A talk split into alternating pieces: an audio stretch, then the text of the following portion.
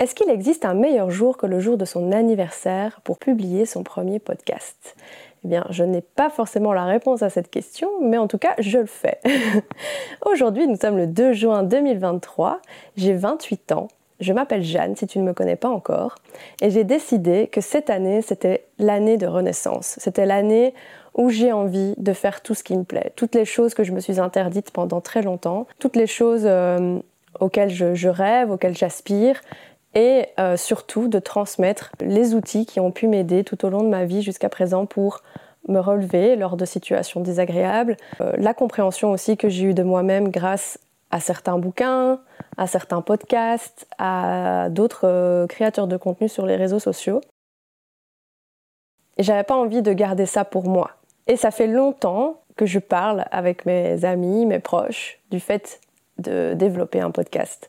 Au départ, ça partait un peu d'une boutade euh, parce que je fais des longs vocaux en général. Big up à mes potes qui connaissent mes longs vocaux.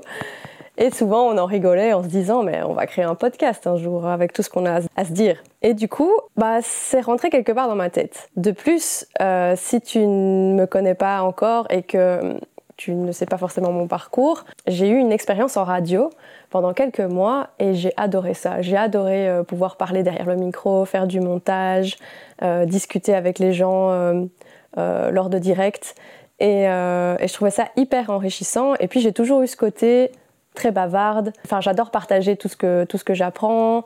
Je suis vite émerveillée par quelque chose et j'ai toujours ce besoin de le partager aux autres pour pouvoir euh, tout simplement ne pas juste le garder pour moi, en fait, euh, faire en sorte que ça puisse aider d'autres personnes, ou même tout simplement si c'est quelque chose de, de, con, euh, je veux dire, un, fait d'actualité assez, assez banal, j'adore pouvoir le partager si, si ça m'a touché, ému, etc. Ça fait plusieurs années que je publie du contenu de développement perso, des réflexions en lien avec mes expériences sur mon profil Instagram.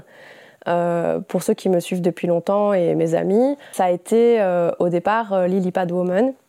J'avais trouvé ce pseudo-là il y a quelques années. tout simplement, c'était Lilypad voulait dire nénuphar et woman femme. Et c'était un symbole pour moi, le nénuphar, parce que c'est une plante qui grandit dans la boue. Voilà, j'aimais bien ce pseudo-là.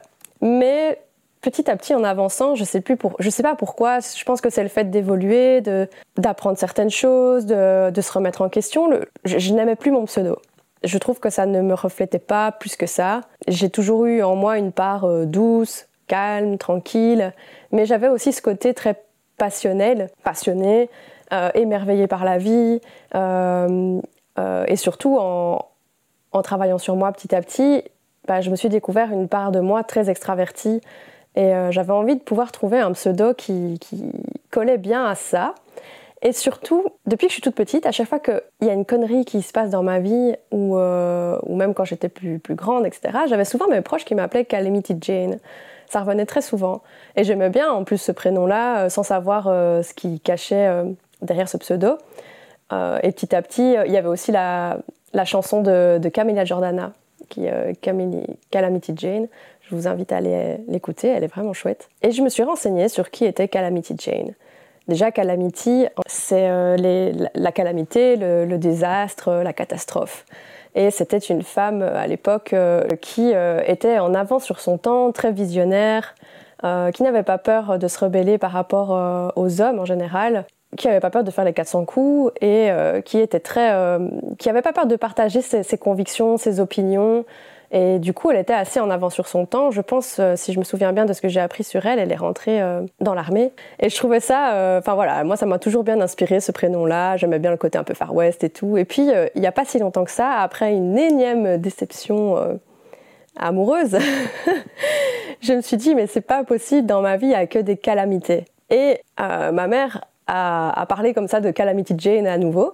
Et je me suis dit, ah ouais, mais ça serait bien comme nouveau pseudo en fait. Et je pense que le fait de le changer en Calamity with Jane, euh, je veux montrer par là de faire, enfin, de parler de mes désastres ou de vos désastres ou de vos problèmes avec moi, tout simplement, et en faire en fait nos propres chances pour rebondir, en faire quelque chose de plus beau.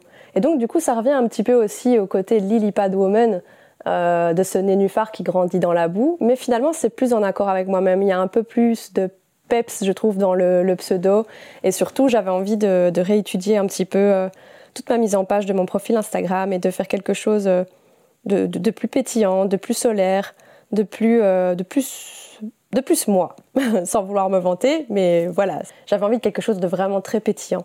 Du coup, euh, si on ne se connaît pas, je suis super ravie que tu aies cliqué sur cet épisode 0 où tu vas m'entendre plus parler de moi dans ce premier épisode, euh, de mon parcours et de qui je suis, de pourquoi ce podcast. Et du coup, je t'en remercie d'avoir cliqué parce que c'est déjà euh, un super geste de ta part et pour moi, ça montre qu'il y a quand même des gens qui ont envie de m'écouter et ça, ça me motive à continuer. Je ne promets pas que ce podcast sera hyper parfait, que le, son sera super bon, mais bon, on commence avec les moyens du bord, avec un petit casque, un petit micro-cravate, et on se lance. Euh, j'ai pas l'envie non plus de faire quelque chose de très. Euh, enfin, de faire énormément de montage. J'ai envie d'avoir quelque chose de très spontané qui ressemble, qui ressemble en fait à mes conversations euh, en vocaux avec mes amis. J'ai envie que tu te sentes dans une sorte de safe place où ou voilà, comme si c'était comme une discussion. Donc, commençons par le commencement. Qui suis-je? Eh bien, je m'appelle Jeanne, euh, j'ai 28 ans, je suis belge, je suis Gémeaux, ascendant balance et lune en cancer, pour ceux et celles que ça intéresse. J'ai un parcours... Euh, en fait, je me suis toujours... Et je crois que même encore à l'heure actuelle, je me cherche encore beaucoup. J'ai fait mes, primaires, mes secondaires, puis après mes secondaires, j'ai voulu aller à l'IEX. Euh, je l'ai fait ça pendant une année en journalisme, mais je ne me suis pas si bien intégrée que ça à Bruxelles. Et en plus, je suis tombée euh, sur euh, un manipulateur à l'époque, qui fait que j'ai arrêté l'école pendant un an. Mais ça, ce sera pour un autre épisode. Et après ça, en fait, j'ai eu une année sabbatique où j'ai pris quasi 30 kilos. Et euh, j'étais dans une phase de ma vie où, ben voilà, la dépression, les sorties, euh, noyer tout ça dans l'alcool et dans la bouffe. Finalement, j'ai eu un déclic un an après où je me suis plus sentie moi-même et que je me suis dit c'est bon, euh, je, dois, je dois me défaire de mon passé. Et j'ai perdu mes 30 kilos en un an. Ça fera aussi office d'un autre épisode parce que je sais que vous êtes beaucoup à me poser des questions là-dessus sur mon profil Instagram. Donc je pense que je ferai quelque chose de petit, un peu plus détaillé sur ce parcours, enfin sur cette partie-là de ma vie. Et après, bah, j'ai commencé l'IPSMA. J'ai fait, euh, enfin pour ceux du coup qui ne sont pas du tout de la région et qui ne sont ni en Belgique, vous ne comprendrez rien, mais j'ai fait euh, la haute école. Euh, je me suis réinscrite en communication. de là, j'ai adoré ces trois années et c'est là que j'ai pu toucher à la radio, qui vraiment a été une sorte de révélation pour moi parce que je ne pensais pas être capable de pouvoir poser ma voix, de pouvoir animer une émission. Et finalement, j'ai adoré et depuis bah, ça me manque toujours en fait. Genre, je, je, sais bien que si je devais travailler dans une entreprise, j'adorerais pouvoir travailler en radio. Donc, si quelqu'un m'entend, je suis preneuse.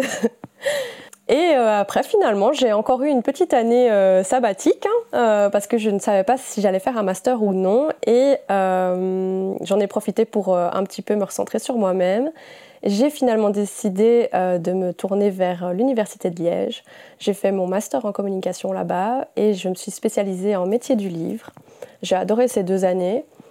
Euh, bon, il y a eu le Covid évidemment. Et ben voilà, petit à petit, j'ai commencé à me dire. J'avais ce syndrome d'imposteur où j'avais envie de poster un peu plus sur les réseaux sociaux, mais je me sentais pas capable. Je ne sais pas pourquoi exactement, mais je n'arrivais pas à me dire oh moi aussi je sais faire euh, des réels, moi aussi je sais faire du super contenu, etc. J'avais l'impression que j'étais pas légitime de, de parler euh, de certains sujets et au final, ben voilà, 28e année, je me rends compte que je suis plus que légitime de parler de ce qui m'est arrivé euh, ou de ce qui va encore m'arriver, tout simplement, ou parler de, sujets qui me passionnent et que j'ai pu approfondir. Le fait que je fasse ce podcast, ben voilà, on en a parlé, comme je disais, on en a parlé avec des amis.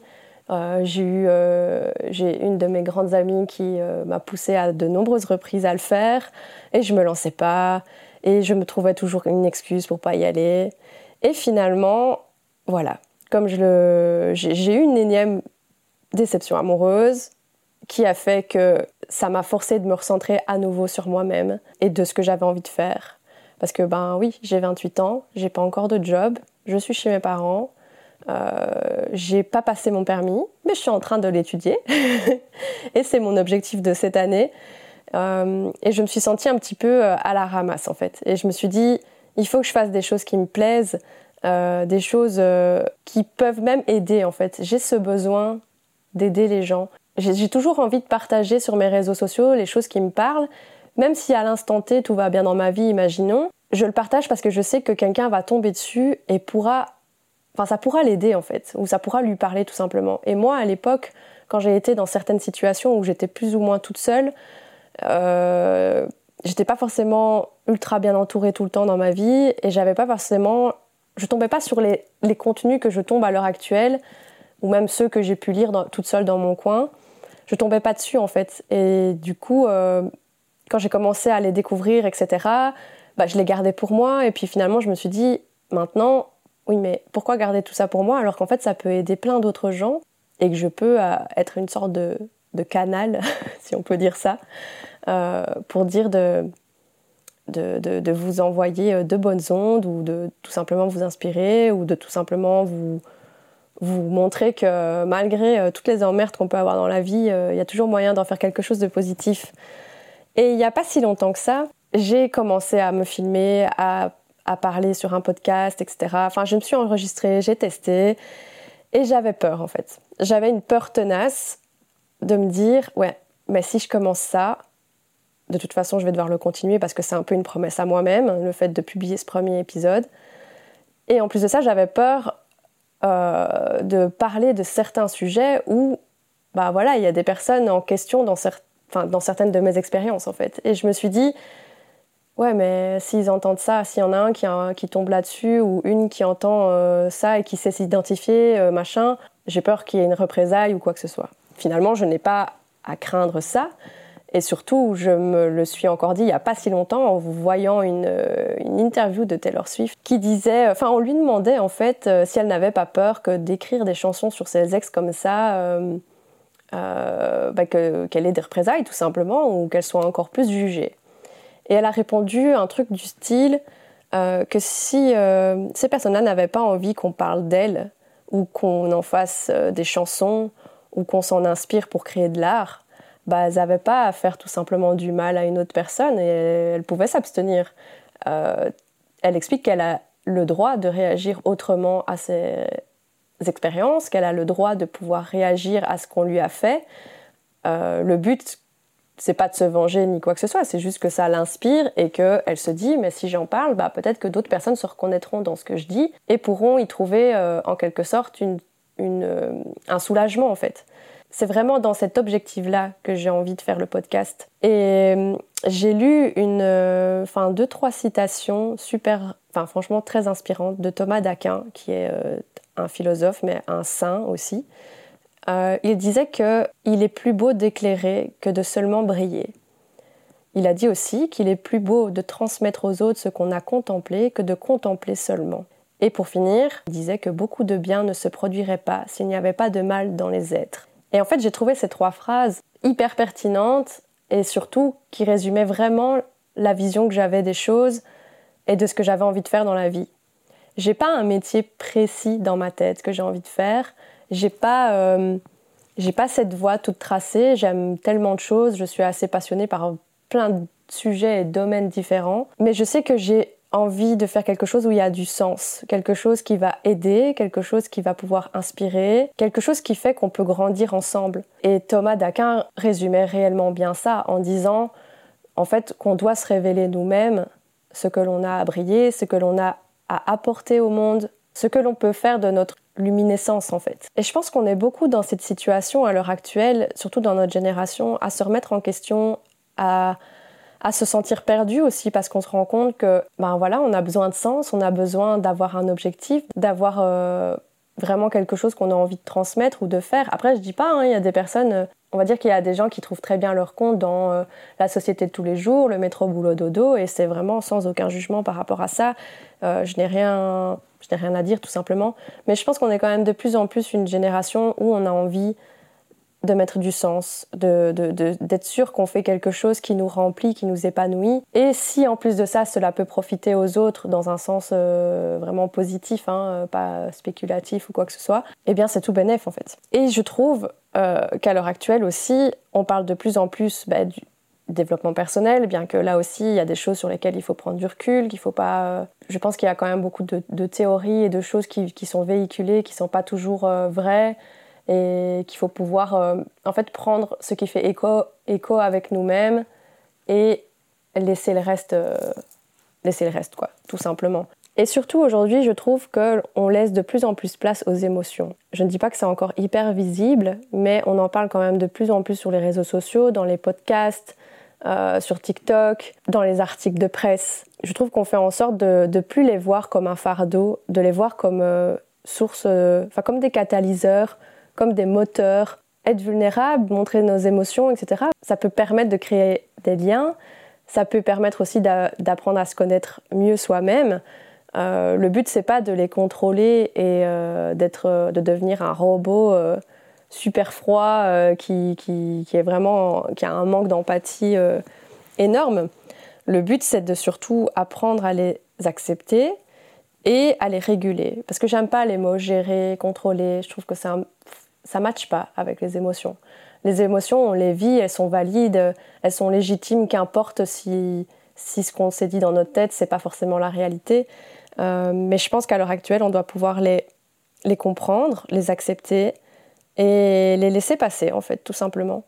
Et en faire aussi une force, en fait. Parce que moi, personnellement, ça fait des années que j'ai compris mon hypersensibilité, ce sera aussi un sujet de podcast. Mais contrairement à beaucoup qui en font un fardeau, j'ai l'impression, ou qui pensent que l'hypersensibilité, ce n'est que pleurer, ce n'est que, voilà, c'est être juste sensible, être une sorte de petite feuille fragile. En fait, je pense que c'est tout l'inverse, c'est un super pouvoir, c'est quelque chose qui, moi, à l'heure actuelle, me permet euh, de, de, comprendre en profondeur tout, toutes mes situations, en fait, et toutes mes émotions. Et alors, oui, parfois, j'aimerais bien m'en défaire. J'avoue qu'il y a des moments où, où ça m'épuise, où ça me prend trop d'énergie, où c'est trop, euh, c'est trop. Mais c'est une partie de moi que pour rien au monde j'en aurais envie de d'aliéner. À l'heure actuelle, je pense que si j'en suis là où j'en suis aujourd'hui, si j'arrive à me reconstruire, si j'arrive à, à parler euh, derrière ce, ce, téléphone, ce petit micro, c'est parce que j'ai compris mes émotions, j'ai compris aussi certaines choses au plus profond de moi-même, j'ai pris conscience de plein de petits comportements, de plein de petites choses chez moi à changer, d'autres choses à pas changer, qu'on a voulu me faire croire qu'il fallait changer. Euh, bref, j'apprends petit à petit à aimer mes ombres aussi fort que mes lumières en fait. J'ai pas peur de mes ombres, j'ai pas peur des ombres non plus des autres parce que justement une fois qu'on arrive à comprendre les siennes et qu'on fait ce travail en profondeur et qu'on n'en a pas qu'on en a plus peur, ben, en fait on comprend mieux la personne qui est en face de nous. Je ne dis pas qu'on comprend exactement toutes ces blessures, tous ces traumas, tout, tout ce qui fait d'elle la personne qu'elle est à l'instant T, mais on est plus en empathie, on a plus de compassion et on est moins dans le jugement binaire, euh, c'est noir ou c'est blanc. On est plus, voilà, on comprend qu'il y a du gris dans la vie et que ce gris, parfois, il permet de, de se relever et de devenir plus blanc. voilà ma petite métaphore. Mais vraiment, c'est ça que, j'ai envie de faire dans ce podcast. Et je sais que ça ne servait à rien de faire un épisode de autant de minutes euh, juste pour vous expliquer l'objectif. Mais je n'avais pas envie de commencer de but en blanc avec un, épisode comme ça et vous dire, euh, bah voilà, euh, je commence comme ça, je me présente pas, vous n'avez pas, pas le background que j'ai derrière moi. Euh, et, voilà, je me présente pas. J'avais pas envie de faire ça. J'avais envie de vraiment avoir une sorte de prise de contact comme ça. Vous savez, à l'ancienne, comme à l'école. J'avais vraiment avoir un premier épisode où, je me décris un petit peu et que je vous fais part un petit peu de mes réflexions aussi. Qu'est-ce que je pourrais rajouter de plus? Je pense que je vais conclure ce podcast, enfin ce premier épisode, pardon. Il n'est pas parfait. Il est certainement plein de petits bruits chiants euh, c'est pas forcément qualitatif, mais je suis déjà super contente de l'avoir publié. Je suis super contente de savoir qu'il y a des gens qui m'écoutent. Et même si on m'écoute pas, c'est pas grave. J'ai au moins un endroit où je peux déposer toutes les choses que j'ai envie de sortir de ma tête et euh, d'expliquer au monde tout simplement. Je pense que j'ai vraiment envie que ce podcast vous montre que vos émotions, vos désastres, vos petits dramas, vos petites histoires, ainsi que les miennes, euh, sur le moment même, elles sont douloureuses, mais on peut en faire quelque chose de plus beau. J'ai déjà lu quelque part quelqu'un qui disait que la douleur est inévitable, mais que la souffrance est optionnelle. Et je trouve que c'est vraiment, bah, c'est vraiment vrai. Euh, on a le choix de souffrir euh, ou pas de manière longue ou courte ou quoi. Mais on peut aussi prendre notre responsabilité et faire en sorte que nos ombres deviennent des lumières, que nos désastres deviennent des chances de rebondir, des chances de pouvoir construire des nouveaux ponts pour arriver à des versions de nous-mêmes que l'on désire depuis longtemps, plutôt que de rester dans ce mindset un peu de victime certes, on est victime. Hein, je, enfin, je veux dire, quand on vit quelque chose qui nous fait du mal ou qu'on a été très blessé, ou même des, choses très traumatisantes, nous sommes des victimes, c'est sûr. Il faut pouvoir reconnaître le statut et légitimer ça. Mais je pense qu'il est important aussi de ne pas rester dans ce mindset continuellement. Il faut pouvoir l'accepter, le vivre, euh, le vivre tout simplement. Et puis au bout d'un moment, transmuter tout ça. Et je pense que je terminerai ce podcast sur une des citations du médecin psychiatre Carl Gustav Jung qui a dit que sans émotion, il est impossible de transformer les ténèbres en lumière et l'apathie en mouvement. Voilà, je pense que c'était la bonne conclusion. J'ai trop hâte de vous partager le prochain épisode. Alors, je ne vais pas vous dire une date, parce que je vais essayer de me promettre à moi-même d'être régulière, de faire quelque chose de bien. Mais je veux surtout vous partager des choses de manière spontanée et pas hyper préparée. Euh, en mode je récite un texte ou quoi que ce soit. J'ai envie que ce soit agréable, que ce soit comme une conversation entre nous et que vous puissiez vous y retrouver un petit peu ou si vous vous y retrouvez pas, en tout cas, juste partager, tout simplement. Bientôt, du coup, dans un prochain épisode. J'ai hâte